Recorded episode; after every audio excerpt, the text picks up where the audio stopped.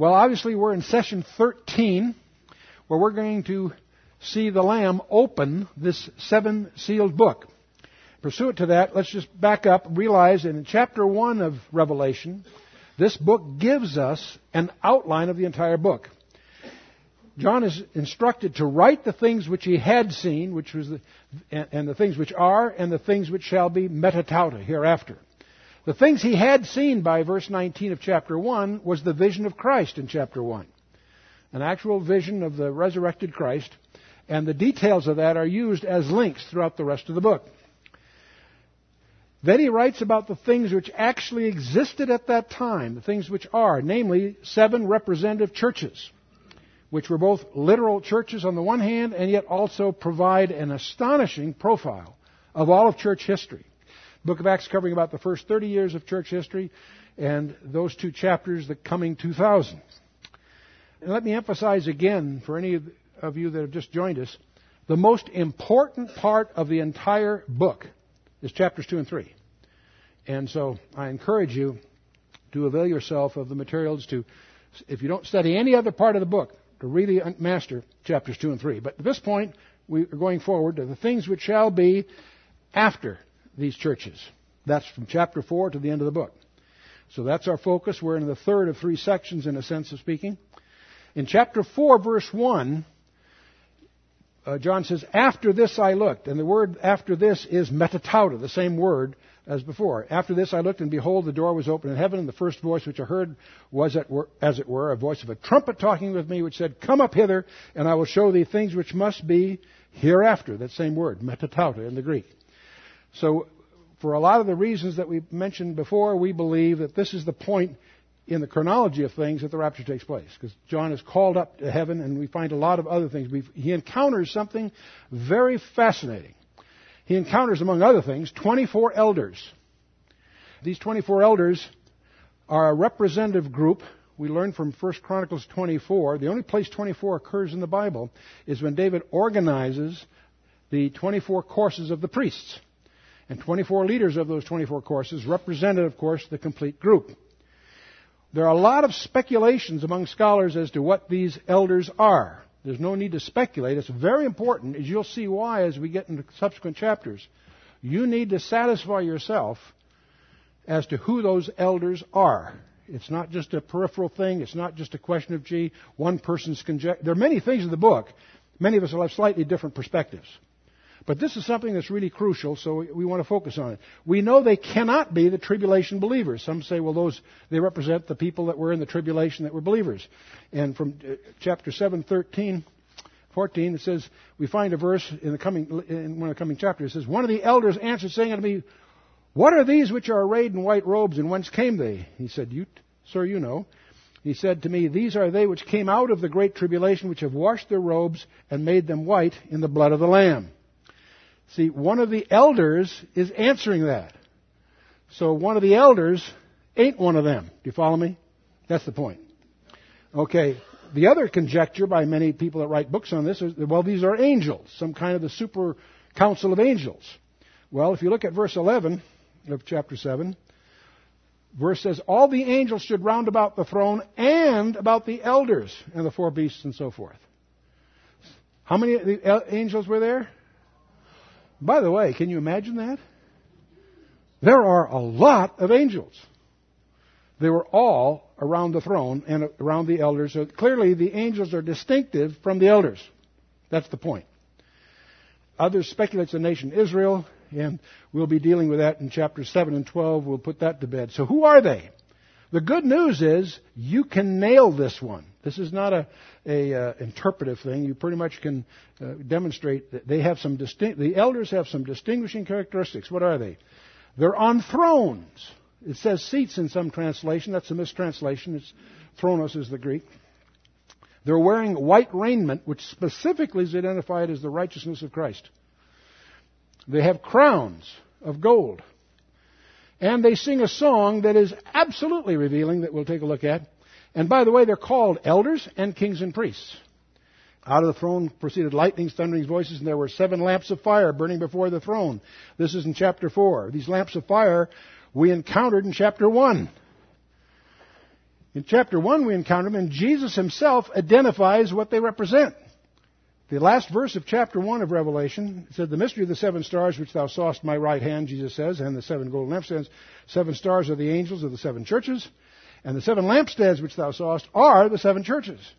But it's those lampstands that are now in heaven in chapter 4. Do you get me? When you put this all together is the reason most conservative scholars recognize that chapter 4 verse 1 is the rapture. And so that's important to understand. But then we encounter chapter 5 with this critical document called the Seven Sealed Scroll. When it says book in some translations, realize that that was written before they have codexes. When you see something with pages, that's called a codex. They really get used about the second century AD. Back in the first century, you're still dealing primarily with scrolls, and we talked about that last time in more detail. But anyway, and these scrolls can be sealed, so in such a way that you break one seal, you can unroll part of it. You break another seal and unroll a little bit more. I saw on the right hand of him that sat on the throne a book written within and on the backside, sealed with seven seals. Now this backside thing is important because that implies that it's a will or a title deed. Because they don't normally write on the backside of papyrus. A scroll is made of made up of 8 by 10 papyrus sheets that are sewn together into a, a stream and then rolled up. The backside is rough. It's hard to write on. But the outside is where they put the requirements that had to be met for it to be opened. And we saw an example of that in uh, Jeremiah, where Jeremiah is told in, in on the uh, edge of the time when the Babylonians are about to conquer. In fact, Jeremiah is in prison, and he's told to buy a piece of property from a cousin. And he does. He follows exactly that. This is by review of last time. And it's kind of a strange thing. For 70 years, he knows that for 70 years they're going to be in captivity. He himself might not even survive. So why is he buying a piece of land? Because God told him to. Why is he doing that? To give us an example to follow. Because he pays for the land. The title deeds put in earth and jarred and buried. So after, when they return from the 70 years, his heirs can claim by opening the seals and claiming the land. And that was all in Jeremiah 32 for those of you who want to get into it in detail. Continuing chapter 5, and just as a warm up here, I saw a strong angel proclaiming with a loud voice, Who is worthy to open the book and to loose the seals thereof? So it, it took some special requirements. In fact, the next verse says, No man in heaven, nor in earth, neither under the earth was able to open the book, neither to look thereon. It had to be a man. It turns out it had to be a kinsman of Adam and no one is qualified. You and I don't get it. We just read it and try to understand what's going on. John understood because in the next verse, verse 4, he says, And I wept much. In fact, I sobbed convulsively, is what the Greek implies. Because no man was found worthy to open and read the book, neither look thereon. Had to be a kinsman, there were none qualified. Fortunately, there's an exception that's about to be explained to him. And to understand what's coming on, one of the background things you should have been doing is reading the book of Ruth, a little four chapter book, but that little book is a treasure chest of prophecies. The book of Ruth is one of the classic models of God's plan of redemption. In it, there's a hero by the name of Boaz. He takes the role of a Goel, which is a Hebrew term for the kinsman redeemer. You also learn about the law of redemption, how land is redeemed, and the law of the Levirate marriage. Here's Ruth, a Gentile. She becomes his bride. And in a whole in the plot line, the redemption of the land to Naomi and the bridegroom Boaz is accomplished, and it's a model of Christ's redemption. To give you a typological analysis, go, the goel is kinsman redeemer. There are four requirements to be a goel. He had to be a kinsman. He had to be able to perform, but it was voluntary. He had to be willing to perform, and he had to assume all the obligations of the beneficiary. Those four conditions. And in the story of Ruth, Boaz does that. He's the hero of the piece. Boaz is the Lord of the harvest and the kinsman redeemer in the story in Ruth. Naomi represents Israel. She's exiled from the land, and that makes this all possible, the whole story possible, in effect. Ruth becomes the Gentile bride of Boaz. That shocks many people who really understand the Jewishness of it, is because it was prohibited in the law to take a Moabitess to wife. But Boaz does. What, what law could not do, grace does. What most people don't understand because they haven't done the homework, you have to understand who Boaz's mother was. Was Rahab the harlot of Jericho? Was his mother. So he was, anyway. She also may have been married through, uh, may have had lineage through Zered, but that's a whole other thing. Some observations about the book of Ruth. This is sort of a a graduate quiz for those of you who think you know the book. I want you to notice that in order to bring Ruth to Naomi, Naomi had to be exiled from her land. See, the exile was a necessary prerequisite. Think about that. Bear in mind that Naomi is the type of Israel and Ruth the type of the Gentile bride. What the law could not do, grace did, of course. Ruth does not replace Naomi, despite what most churches teach today, in effect. Ruth learns of Boaz's ways through Naomi, but Naomi meets Boaz through Ruth. Very strange if you think it through, what that implies typologically. No matter how much Boaz loved Ruth, he had to wait for her move in that famous thrashing floor scene in chapter 3. Anyway, and Boaz, not Ruth, confronts the nearer kinsman. And you can uh, jot those down and sort them out as you get a chance to double back on this. Let's get back to Revelation uh, 5 for the review here. One of the elders said unto me, Oh, by the way, notice something interesting. Throughout the book of Revelation, if it's something about heaven, that's explained to John by one of the elders. When the living creatures speak, it's about the earth. In chapter 6, it's going to be all about opening seals and all these wild things. The living creatures are the ones doing the task or explaining. But in heaven, what's going on in heaven is explained to John by his escort, one of the elders, interestingly enough. Anyway, one of the elders saith unto me, John says, Weep not. He sobbed convulsively because no one's been worthy to open the book. Of the elders said unto me, Weep not, behold, the lion of the tribe of Judah, the root of David, hath prevailed to open the book and to loose the seals thereof.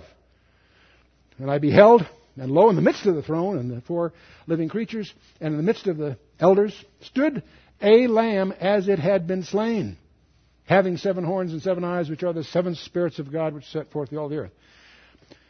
This is the first time in the book of Revelation we start hearing Jewish labels. You didn't ha- you had all kinds of titles of Christ in the seven churches. Seven different titles he used in seven different letters, right, of himself. The Son of God, this, that, and the other thing. You'll notice from this point on, the book of Revelation turns very Jewish. For some very good reasons that we'll begin to understand as we go forward here says, Weep not, behold, the lion of the tribe of Judah, the root of David. We'll talk a little bit about that in a minute. Hath prevailed, so forth. The Lamb, as it, that, that was the title of Jesus Christ. John the Baptist first introduced Jesus Christ publicly twice. He said, Behold the Lamb of God that taketh away the sin of the world. That's a Jewish title. It's a Passover allusion, allusion if you will. Now remember, in the introduction, that the book of Revelation consists of 404 verses that include over 800 allusions from the Old Testament. So one reason it seems strange to us because we haven't done our homework in the Old Testament. You with me? So, but here we're going to, we're going to get increasingly into Old Testament labels all the way through this now. The lion of, see, the lamb was his first coming, idiomatic of his first coming. The lion is a second coming. And in his mandate that he claimed from Isaiah 61 when he stood up in Nazareth, he stopped at the comma when he read that, if you may recall. He didn't read then the day of vengeance of our God.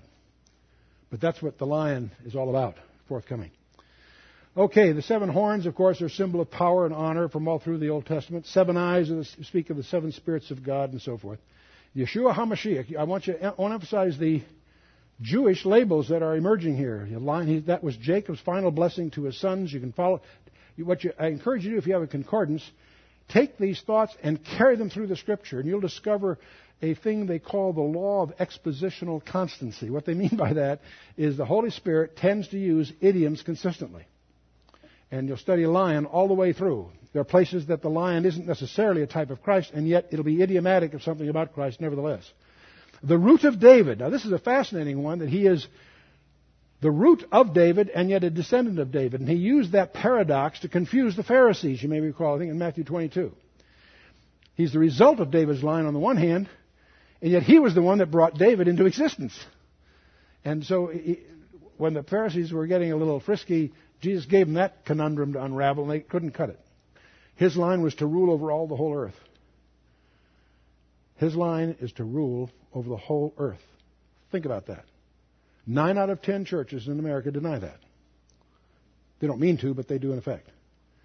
The whole idea that he's literally going to rule the planet Earth through Israel on, on the earth. That was committed all through the Old Testament, committed to David in 2 Samuel 7, and that's what Psalm 2 is all about. And this was confirmed to Mary at the Annunciation.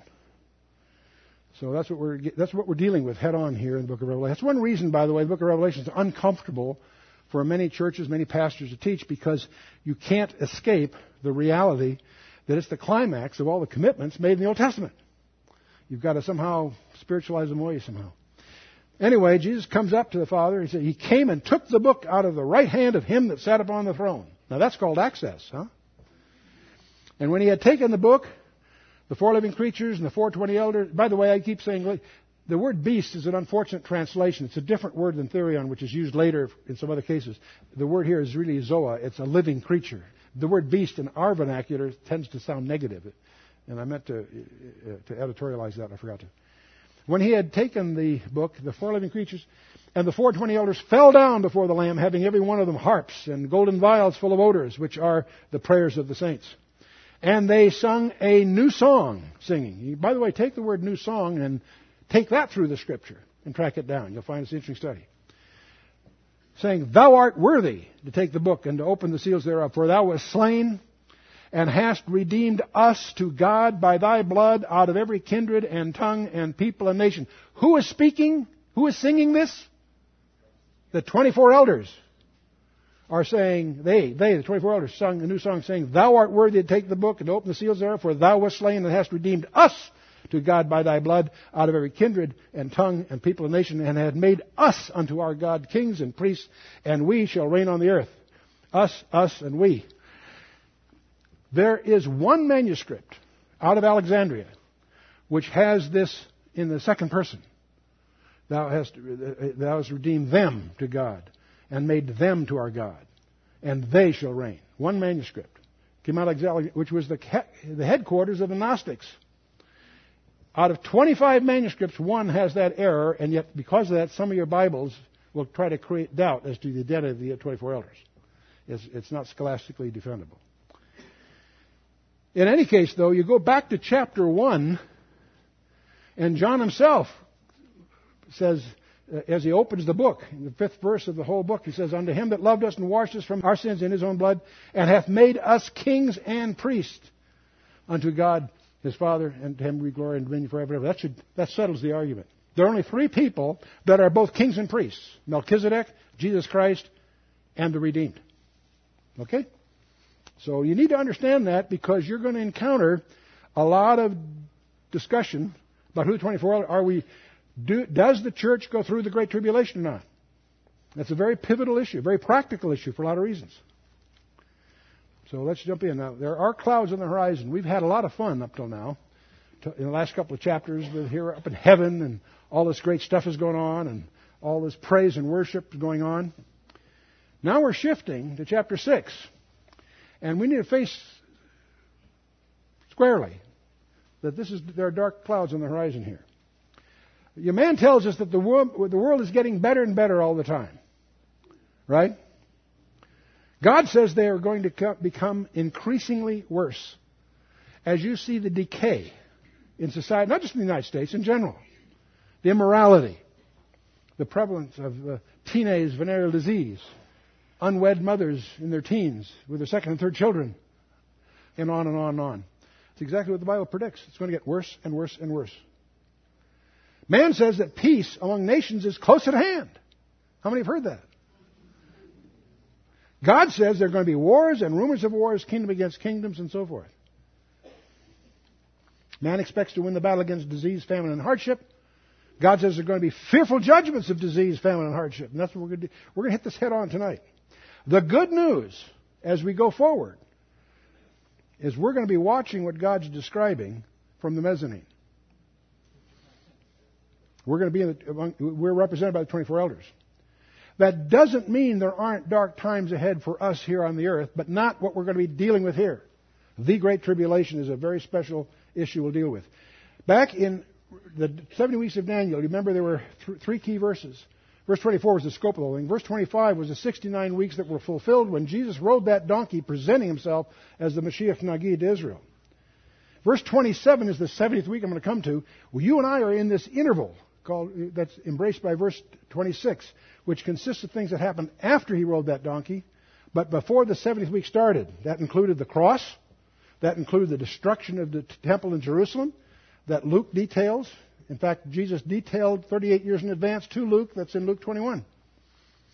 And we're obviously coming to the end of verse 26. What we're going to be focusing on is the 70th week. In fact, that week is defined not by the rapture, it's defined by a covenant being enforced by a coming world leader, you may recall. He violates that covenant in the middle of that seven year period by an event called the Abomination of Desolation. We won't badger that here right now.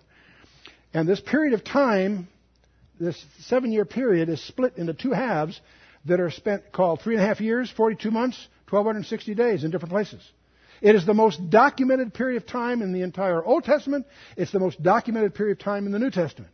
The period from that, that um, abomination desolation to the end of that week is labeled by none other than Jesus Christ himself as called, he's called the Great Tribulation.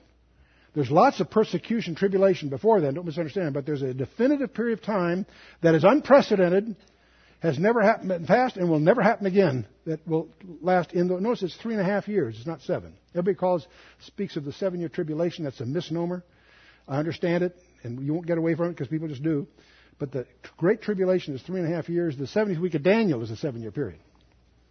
Six years and 11 months, actually. But anyway, this period is called in the Old Testament the time of Jacob's trouble.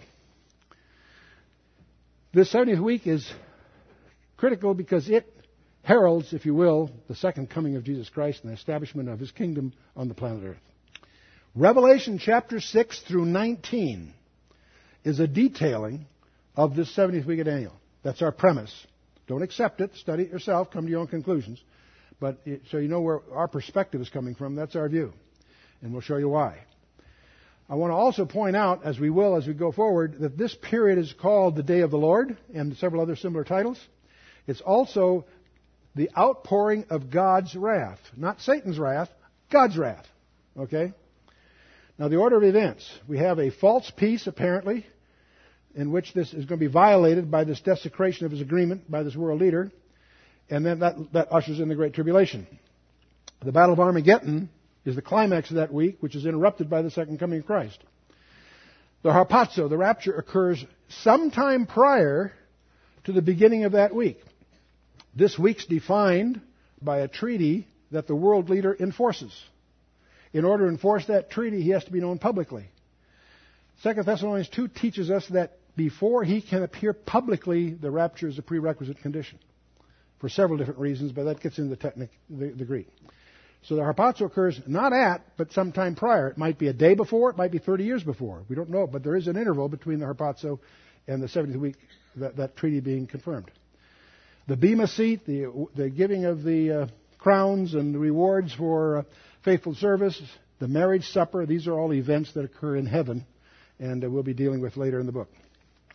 Satan's bound in the millennium and uh, he'll be released at the end of the millennium for another final climax. The Great Tribulation, it is defined by Jesus Christ himself, and he happens to be quoting apparently from Daniel 12. In Matthew 24, Jesus says, For then shall be great tribulation, such was not since the beginning of the world to this time, nor ever shall be. In other words, it'll be worse than the Nazi persecution in Germany. Many people try to make this fit that. No. That took one Jew out of three. Zechariah 13, verse 8 and 9 indicates that the next one's going to take two out of three. Except those days should be shortened, there should no flesh be saved. But for the elect's sake, those days shall be shortened. I believe, by the way, that's a technology statement. That's an allusion to what we call uh, weapons of mass destruction. We couldn't visualize verse 22 occurring during the days of the Civil War, say, or earlier, because bows and arrows or muskets and bayonets doesn't cut it to wipe out the entire planet. But today, there's inventory many times over in storage that could easily do it. Jesus apparently is quoting or alluding to uh, Daniel 12, first verse where uh, in Daniel uh, the, it, says, At that time shall Michael stand up, the great prince which standeth for the children of thy people. That's his job description, by the way. Michael is a warrior, chieftain, on behalf of Israel. And there shall be a time of trouble such as never since there was a nation, even to that same time. And at that time thy people shall be delivered, every one that shall be found written in the book, and on it goes. There's a phrase in Jeremiah, chapter 30, verse 7. Alas, for that day is great, so that none is like it. It is even the time of Jacob's trouble, but he shall be saved out of it. And there will be a core group, a remnant, obviously saved out of that. Jesus explained the purpose of all history at the end of Matthew 23, just before the Olivet Discourse. Jesus himself said, O Jerusalem, Jerusalem, thou that killest the prophets and stonest them which are sent unto thee, how often would I have gathered thy children together, even as a hen gathers her chickens under her wings? But, and ye would not. And behold, your house is left unto you desolate, for I say unto you, ye shall not see me henceforth until ye shall say, Blessed is he that cometh in the name of the Lord. The purpose of all history, how I would have gathered thy children together as a hen gathers her chickens. That was his goal. That's what he would have preferred. The tragedy of all history is that when he came unto his own, his own received him not. But as many as received him, to them gave he the power to become the sons of God. So behold, your house is left to you, because of that, your house is left to you desolate. For I said, but the triumph of all history is when he finally is accepted. A prerequisite condition for the second coming of Christ is for Israel to acknowledge their offense and to petition his return. That's why Satan's trying to wipe out, not just the Jews, the believing Jews. See, the purpose of the tribulation is expressed by God Himself in the last verse of Hosea chapter 5, where God says, I will go and return to my place. That's a strange phrase. In order to return to His place, He must have left it. When did God leave His place? When He came to the earth as a man. I will go and return to my place until they acknowledge their offense. That's singular and specific. And seek my face. In their affliction, they will seek me earnestly. The purpose of the tribulation is to drive them to the wall. The sequence is clear. The tribulation doesn't begin until the Lamb opens the seal, right? We're about to see the seals open. That's going to launch all these wild things. The Lamb doesn't open the seal until he receives the scroll. The Lamb doesn't receive the scroll until after the 24 elders place their crowns on the glassy sea, right? In other words, we're up there before the Lamb receives the scroll. The 24 elders and the seven lampstands are in heaven when the tribulation begins. Important. It's going to be very important to you because as you get into some of the other stuff, you're going to start worrying. Are we going to be here then? No. There are people that try to convince you that they think they say we're guilty of wishful thinking. No, no. We're just trying to we're trying desperately to understand what God is saying. We believe God means what He says and says what He means. So the tribulation begins. And by the way, let's talk a little bit about these phrases we're going to see. For the great day of the wrath of the Lamb is come, and who shall be able to stand? That's, that's in Revelation chapter 6. In the days of the voice of the seventh angel, is looking ahead a little bit. He shall begin to sound. The mystery of the God should be finished. That's in chapter 10.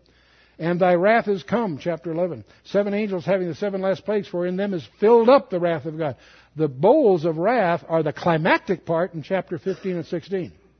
But the wrath starts in chapter 6. That's important. There's some people have written books trying to argue that the wrath is later. No, chapter 6 speaks of it there. Pour out the bowls of wrath upon the earth in chapter 16 and so forth. And finally, at the end of chapter 16, it is done. It is finished. We'll deal with that as we get there. The term day of the Lord is a subject of a lot of confusion. In Revelation chapter 1, John says, I was in the Spirit on the Lord's day, is the way it's translated. Mistranslation, that's not Sunday. It's the day of the Lord. It's got nothing to do with the day of the week. It's got, he was transported somehow ahead in time to the day of the Lord. Now, what is the day of the Lord? It's used 20 times in eight prophetic books in the Old Testament.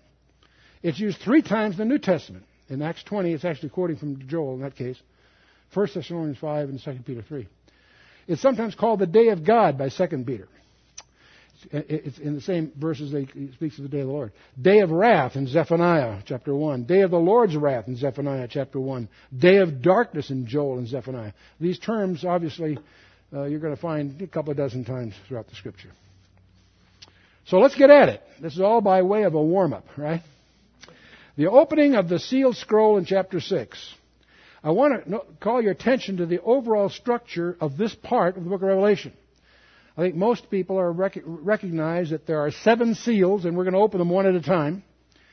What many people don't realize is that all through the book, when there's a group of seven judgments, there is a parenthesis between the sixth and seventh. It's almost as if by the time you get to seal number six, you're out of breath. You need to gasp a little bit. He changes the subject for a little bit. Then he deals with seven. And so we're going to discover what they call a parenthetical chapter. In this case, it's a whole chapter that I'm just going to call a parenthetical chapter. We'll deal with it when we get there. When you get to seal number seven, it turns out to break down into seven trumpets. And those seven trumpets, when you get to trumpet number six, you discover there's a parenthesis. In this case, there's several chapters inserted there that are sort of stand back and overview kinds of chapters. We'll deal with that obviously when we get there. When you get to the seventh trumpet, it breaks down into seven bowls of wrath. And they get poured out. I believe that, some scholars say these are all in parallel with each other. Others say they're all sequential. I think they're sequential, and I think they're like birth pangs. They're increasingly intense. It's almost like what, we, what an engineer would call a logarithmic scale, if you will. But even between the sixth and seventh, you have to look for it to find it. There's just a little one verse change of subject, but there's a parenthesis there. You know, if you're sensitive to the architecture, you sense it. And I think one of the things I'm hoping you carry away from the study, aside from the details, is a healthy respect for the total architecture of the Bible, not just the book of Revelation. The integration of the total 66 books is what our ministry is all about. Once you really discover that for yourself, it changes your attitude towards God's Word. Now, the seven sealed book scroll, the first four seals have a special label. They are the four horsemen. They are so well known in literature that the four horsemen of the apocalypse is an idiom in literature, used in general just to mean the, you know, the advent of terrible wars and so forth. But uh, it's used as a, just a literary phrase. But it comes from the first four seals, which we're going to jump into. Thought you thought we'd never get there, didn't you? And I saw when the lamb. By the way, I saw. These are not visions. He saw it happening. There's a difference. He heard, he saw, all the way through. We covered that before. And I saw when the Lamb opened one of the seals, and I heard, as it were, the noise of thunder. This is no little whisper, this is heavy stuff. One of the four living creatures, come and see. Now, the word come is erchomai, which is really come, but it's like proceed or follow. It's as if you've arrived and your escort is telling you to come along and proceed into the room. It's come, but not like you're coming from something. You're coming to something. Is the is the closest. It's a better translation. That's why some translations will say go or proceed. It's probably a little go forward. See, it's the middle voice of a primary verb. Anyway, so much for that. The first seal is the white horse. It's interesting that this guy is an impostor, but he's such a good impostor that most commentaries miss it. a lot of commentators said, Jesus on a white horse, it must be Christ. Wait a minute, guys. Christ is opening the book, dispatching these seals. If this is Jesus Christ, he's riding in bad company. Okay? And I saw and behold a white horse. And he that sat on him had a bow, and a crown was given unto him, and he went forth conquering and to conquer. Now this crown is not a diadem. It's a Stephanos. It's a victor's crown, not a ruling crown. A little different. The, the Greek implication is different. Horses, by the way, all through the Old Testament are used as symbols of judgment. And Zechariah does that rather eloquently, and, and it's uh, alluded to several other places. It's, a, it's a, a phrase that's made strange for our ears, but that's common. And again, I say this is, this is a, the victor's crown, the Stephanos, not the diadem. Jesus Christ will show up on a white horse in chapter 19. This guy is carrying a bow, not a sword, a bow. The bow implies darts or arrows, in contrast to the sword of Jesus Christ. That'll be in Revelation 19. But it's interesting.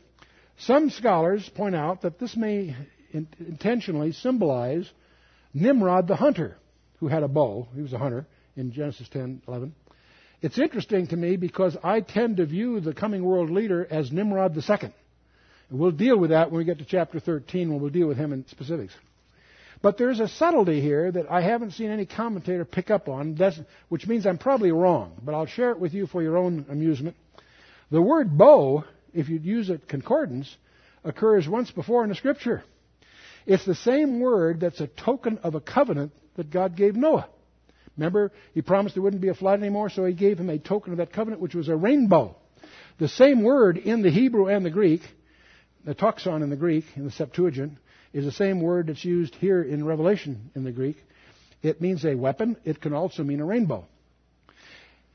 One possibility it's a, perhaps a, a stretch, but a possibility is the idiom here is the Holy Spirit using a deliberate pun. That what this guy has is the token of a covenant. Because his def- definitive role will be to enforce a covenant with Israel for seven years that he then violates. Follow me? So this illusion may be two things. It may be a weapon, but it also may be a, like a pun, an illusion. To, and, and the Holy Spirit does use puns. It's one of the 200 different figures of speech in the Scripture that are cataloged in our book. Something else, when you go to Daniel chapter 8, verse 25, speaking of this coming world leader, it says, And through his policy also he shall cause craft to prosper in his hand. And he shall magnify himself in his heart, and by peace he shall destroy many. This is not a military leader at first. He later becomes very powerful militarily. He gets on the scene and makes his reputation as a peacemaker. By peace shall destroy many. He shall also stand up against the prince of princes, but he shall be broken without hand. And go, that passage goes on. In Daniel 9:27, in the 70th week passage, it, he is mentioned here. He, he's the prince that shall come, and he shall confirm the covenant, or enforce, actually is the word, enforce the covenant with many for one week. See, he may not sign a treaty. He may just enforce the, the covenant for Israel to have the land. It may not be a new treaty, as many people visualize. It could be. We don't know. But he may simply enforce the covenant, the covenant for Israel, with many for the many being a idiom for Israel for, for one week. That is the last week of years. And in the midst of the week, he shall cause the sacrifice and the oblation to cease.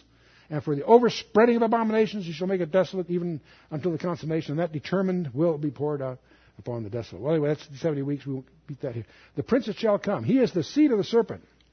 In Genesis chapter 3, when God declares war on Satan, he makes allusion to the seed of the woman, the title of Christ, but he also speaks of the seed of the serpent. The Old Te- there are over 33 titles of this guy in the Old Testament. I thought we'd go through each one in detail. But our time wouldn't permit it. I'll just give you a couple samples. See the serpent in Genesis 3.15. The idol shepherd. I'll show you that one in a minute. The little horn of Daniel 7. Little horn Daniel 8. The prince that shall come in Daniel 9. The willful king of Daniel 11 and so forth. In the New Testament, there are 13 in the New Testament. He's called the beast in Revelation 11. He's called the false prophet in Revelation 13. The Antichrist or Pseudochrist in 1 John 2. The lawless one in 2 Thessalonians. You know, it's interesting that John, the author of Revelation, doesn't use Antichrist in the book of Revelation. He uses it actually a little different sense in his epistles. But let's not badger that. It's called the lawless one, 2 Thessalonians 2. The man of sin in 2 Thessalonians 2. The One who comes in his own name in John 5. Jesus used that son of perdition, 2 Thessalonians 2, and so on.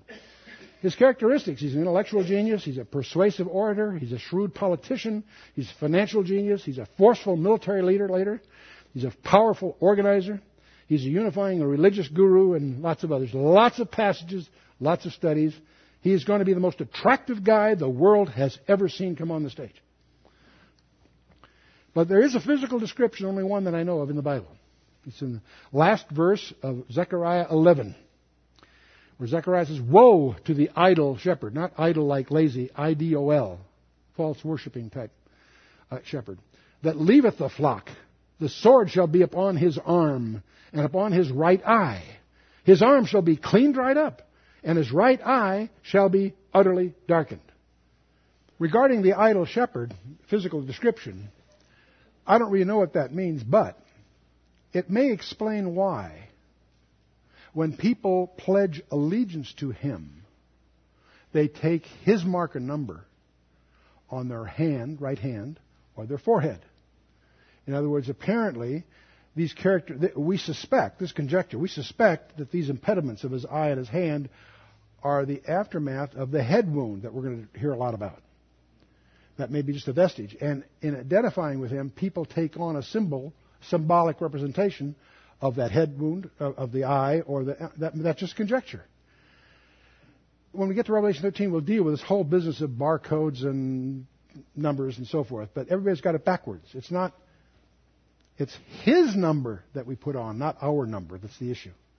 He can enforce that by us having a number that we need for commerce. But the issue isn't using that number. The issue is taking on his number as a pledge of allegiance, which, if you do, you forever are uh, banned from salvation. It's the one thing you can do that clearly closes the door to salvation.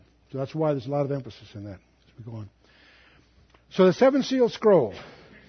We've been through the first one, the white horseman, conquering and to conquer.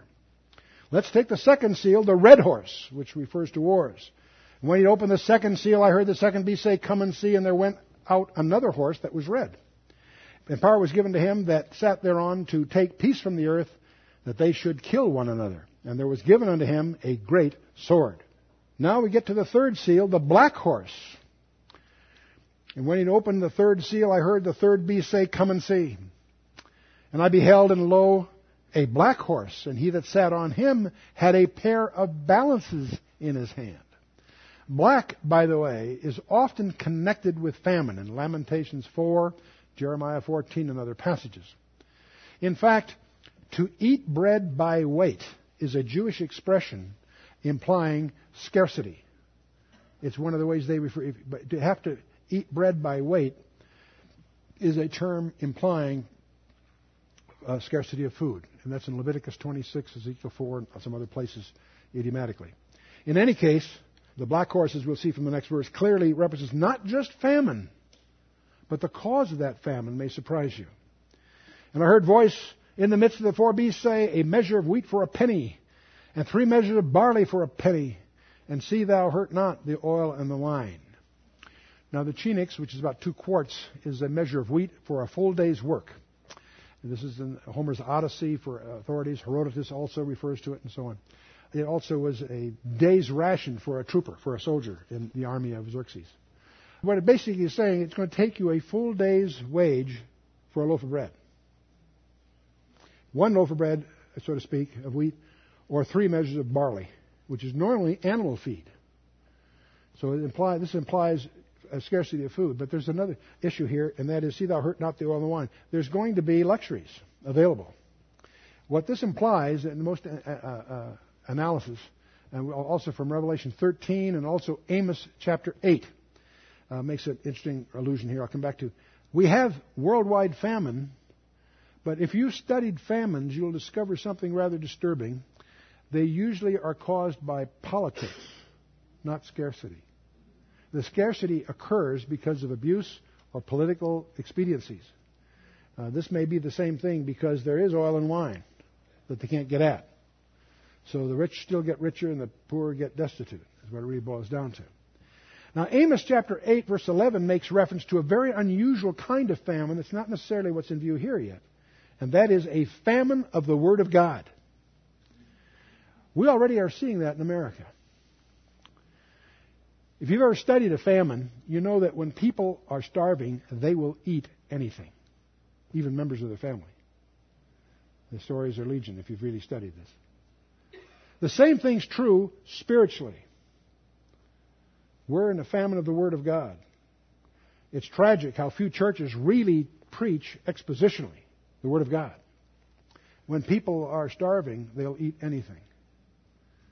That's why they embrace these bizarre fringe issues, where it's the Kabbalah on the Jewish side or the New Age on the Gentile side, whatever. Anyway, let's move on. So we have the black horse as the third seal white, red, black. I, I put the little colors on here to help you remember their order.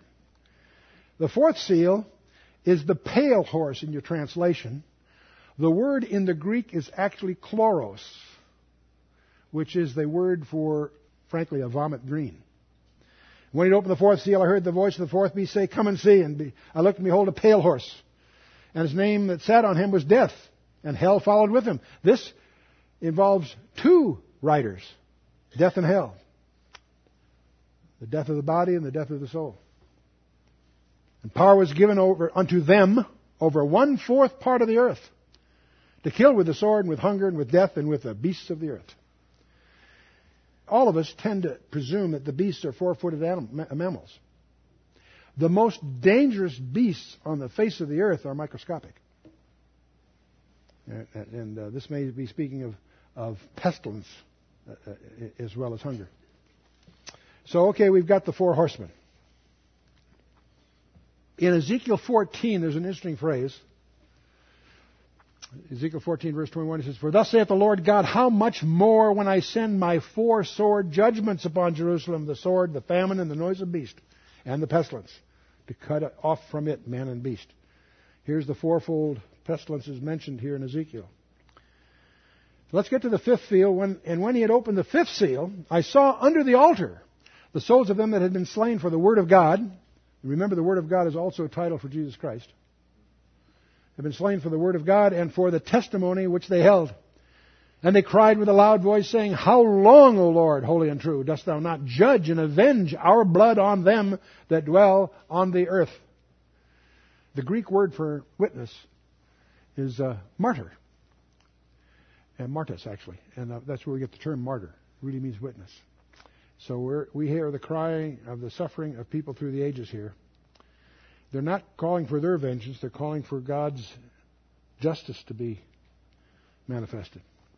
I want you to notice that these souls there are not sleeping, they're conscious. There's all kinds of discussion among scholars, and no one has the answers, because they may not be resurrected yet, and yet they wear raiment. Does that mean they have an, in, an intermediate body? And there's all that kind of discussion. Who knows? It, those are all just, they're interesting, but they're just conjectures as to how that relates.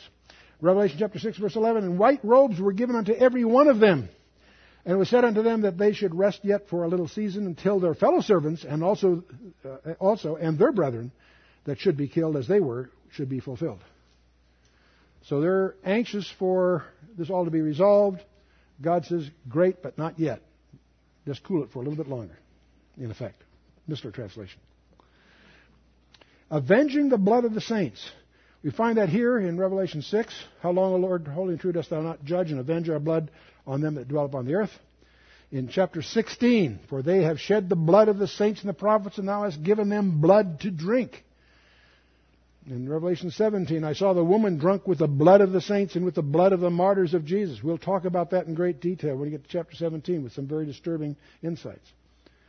For God hath avenged you on her, Revelation 18, the next chapter. And in her was found the blood of the prophets and of the saints and of all that were slain upon the earth. Wow. And hath avenged the blood of his servants at her hand. We're going to find out about this woman, Mystery Babylon. So this fifth seal of the martyrs that are asked to just be cool for a little longer. Then we have the wild one. I beheld when he had opened the sixth seal. Lo, there was a great earthquake. And the sun became black as sackcloth of hair, and the moon became as blood. And the stars of heaven fell unto the earth, even as a fig tree casteth her untimely figs when she is shaken of the mighty wind. And the heaven departed as a scroll, what is rolled together. And every mountain and island were moved out of their places. What does that all mean? I have no idea. I tell you, the more I've studied it over 50 years, the more I've leaned to taking it all literally. Not symbolically. Mountains are governments. Yes, they are in Daniel 2 and so on. I, I suspect there's something else going on here. Earthquakes. This is the first of three big ones. Revelation 6, 11, and 16 we'll encounter these big earthquakes. Some people try to synchronize them as if they're all happening, that they're different accounts of the same event. I don't think so, but that's anyone's view. There are literal earthquakes, of course, all through the scripture. You can study those with your notes. There are earthquakes of the sun turning black, mentioned in the Old Testament and the New in regards to this. The word seismos, which is the Greek term for shaking, is all through the scripture, and you can take a concordance and chase those down on your own. It's a fruitful study. But there are cosmic events. The sun became black as sackcloth. That's in Isaiah 13 and Joel 2. Uses the same language of this event. So I tend to take it seriously. The moon became like blood. That's in Isaiah 13 and 24 and Joel 2 and Matthew 24. These, these terms are not distinct, unique here. They're four different places. It mentions that same expression. Now, is that just because the air is so filled with nuclear winter that you, the moon looks? I have. There's all kinds of ways to rationalize these things. I don't think we need to do that. I think we just take it what it says and stand back and watch. the stars fell into the earth even as a fig tree cast their untimely figs. Is that a meteor shower? Are, there, are those are stars are sometimes used of angels, idiomatically? Could be. The sky and the heaven depart as a scroll when it is rolled together. Now, this is probably the most troubling of them all, and it's the one that I take most literally. Every mountain in the island were moved out of their places. Well, let's take a look at some of this. Stretching the heavens. You may recall from our Genesis study we now know there is a fabric of space. Space, most of us think, is empty, absolute vacuum. No, it turns out an absolute vacuum has physical properties, strangely enough. This is more than a metaphor. Job 9 says, it speaks of God as who stretches out the heavens. Psalm 104 speaks of stretching out the heaven like a tent curtain. Isaiah 40 speaks of who stretches out the heavens like a curtain and spreads them out like a tent to dwell in. These idioms are broadly used throughout the Bible. He has stretched out the heavens in Jeremiah 10. The Lord who stretches out the heavens in uh, Zechariah 12. We could go through a lot more of them. Stretching the heaven is a very, very frequent phrase, over a dozen times in the scripture. Space, we now know scientifically, is not an empty vacuum. Isaiah says it can be torn in chapter 64. Psalm 102 says it can be worn out like a garment. It's not like the entropy laws. It can be shaken in Hebrews 12, Haggai 2, and Isaiah 13. It can be burnt up, Peter threatens in 2 Peter 3. He warns us of that. It can split apart like a scroll, as we've just seen here. And we'll see in Hebrews 1 and Isaiah 34, it can be rolled up like a mantle or a scroll. The fact that it can be rolled up in the scripture implies it has more than one dimension. If it can be rolled up, there's some dimension in which it must be thin in order to be rolled. And if space can be bent, there must be a direction into which it can be bent. So if you have something two dimensional that can be rolled up, that means you roll it up in three dimensions, doesn't it? Follow me? If you have a three dimensional thing you can roll up, you better have four dimensions, etc.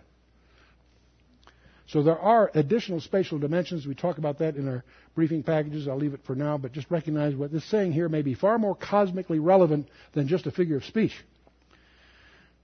Back to chapter 6, verse 15. And the kings of the earth, and the great men and rich men and chief captains and the mighty men and every bondman and every freedman hid themselves in the dens and in the rocks of the mountains and said to the mountains and the rocks, Fall on us and hide us from the face of him that sitteth on the throne and from the wrath of the who?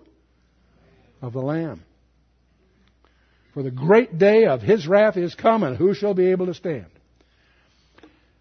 This passage fascinates me for some surprising reasons I'll show you in a minute.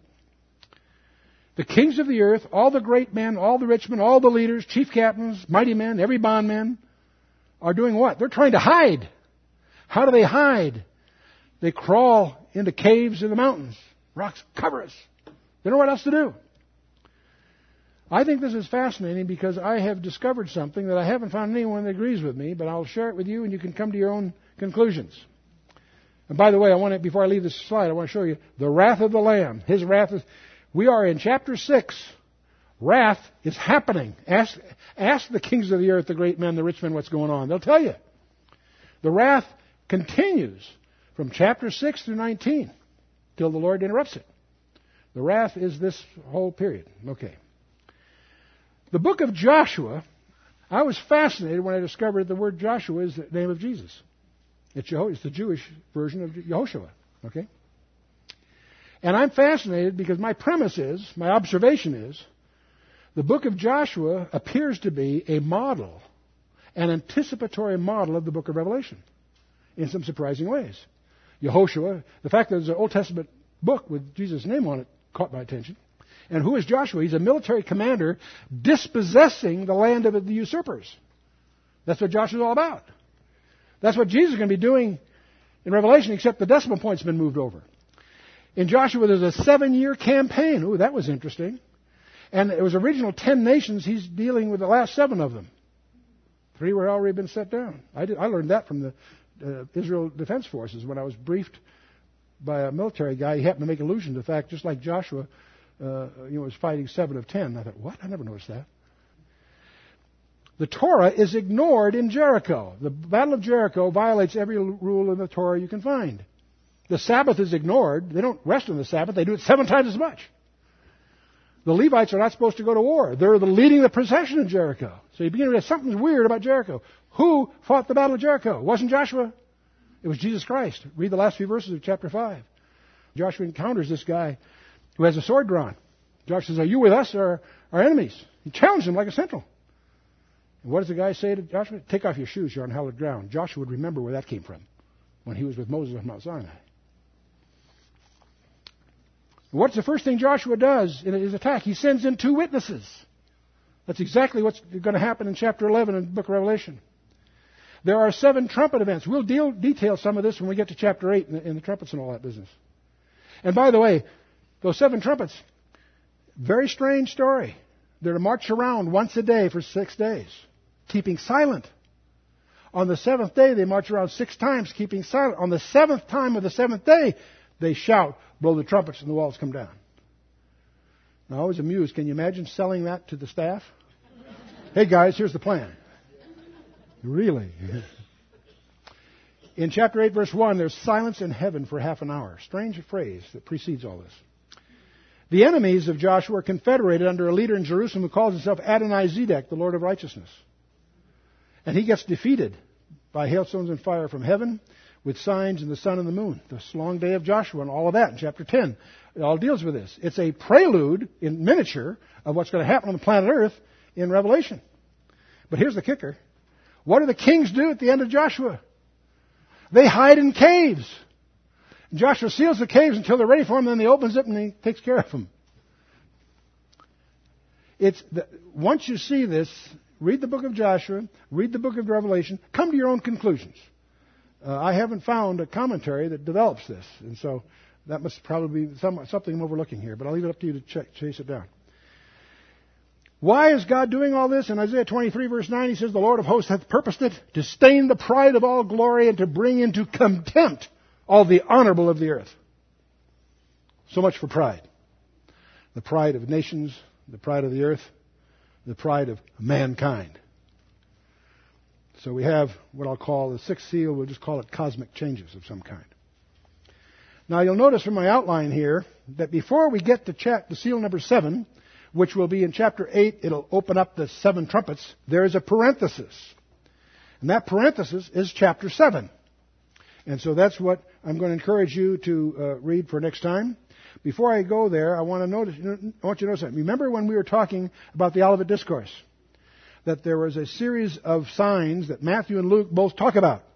False Christs, wars, famines, death, and martyrs, and the global upheaval. Remember?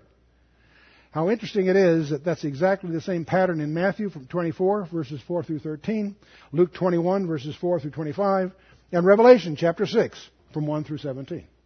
The parallel there is inescapable. Subtle, but inescapable. And we talked about the heptadic structure. Before we get to 7, we're going to have chapter 7, which is going to be a parenthesis in which 144,000 are sealed from 12 tribes of Israel. That's going to raise a whole bunch of issues. Which tribes, why, and what's going on. It sounds awfully Jewish. If somebody rings your doorbell with a long tie and bicycles and stuff and says he's one of the 144,000, ask him which tribe he's from. Um, the seventh seal will deal with, it, with the trumpets, and then we'll have a parenthesis, a very, very illuminating series of parentheses from chapters 10 through 14. And then, of course, the big finish with the seven bowls and the advent of Jesus Christ. And so, for the next session, I want you to read chapter 7 and also read chapter 14. Because that's the fruit Seven is the sealing and the commissioning of these 144,000, and what they're all about shows up in chapter 14. So we might try to slip chapter 14 in the next time, pick up a little slack in our schedule here. I want you, to, as you read that, do a little homework, figure out which tribes are missing, and there's more than one. Everybody knows the tribe of Dan is missing. Great. Why? Which ones are missing, and why? And if you, if you have any resources, I encourage you to consider dig out the prophecies by both Moses and, and uh, by Jacob and Moses on the tribe of Dan. There'll be some big surprises on that. And what is the role of 144,000? That's the key central issue. Next time, we're going to see 12,000 sealed from each of the 12 tribes. And where is the tribe of Dan? It's missing. And where's the tribe of Ephraim? It's missing, sort of. It is and it isn't. And I'll leave that with you for next time. Let's stand for a closing word of prayer. Tough stuff. There's a tribulation coming. And let me emphasize something else. Just because I believe we can prove conclusively from the Scripture that the church does not go through the Great Tribulation, let's be careful that we don't have the arrogance to presume that we're going to be exempt from what most of the body of Christ in most of the world for most of the last 2,000 years have had to endure. It's called persecution. And many of the experts, for several decades now, including Billy Graham, J. Vernon McGee, and others that you'd consider not extremists, have made the point that God's judgment on America is overdue. Billy said if God doesn't judge America, you'll have to apologize to Sodom and Gomorrah. Great soundbite. J. Vernon McGee, who's quite a character, predicted that the body of Christ, the real believing believers in Christ in America, will end up going underground. No surprise. But he made another prediction that I think is very provocative: that the attack against the body of Christ will come from the denominational churches, and you can begin to see that as the National Council of Churches align themselves with the Palestinians, these poor downtrodden people. The myths and the lies they're being promoted by the media and by our administration. We need to recognize that there, there is a, uh, the, the times are shaping up. On the one hand, we can take heart from that because it means the time it's getting close. It's exciting times. We're going to see the climax of human history before us. There's going to be some challenges. But everything in your life and mine is going to be measured by our relationship with Jesus Christ and our response to His program for you and me. Let's bow our hearts. Father, we just thank you for your word. We thank you that you've allowed us to see what you are about.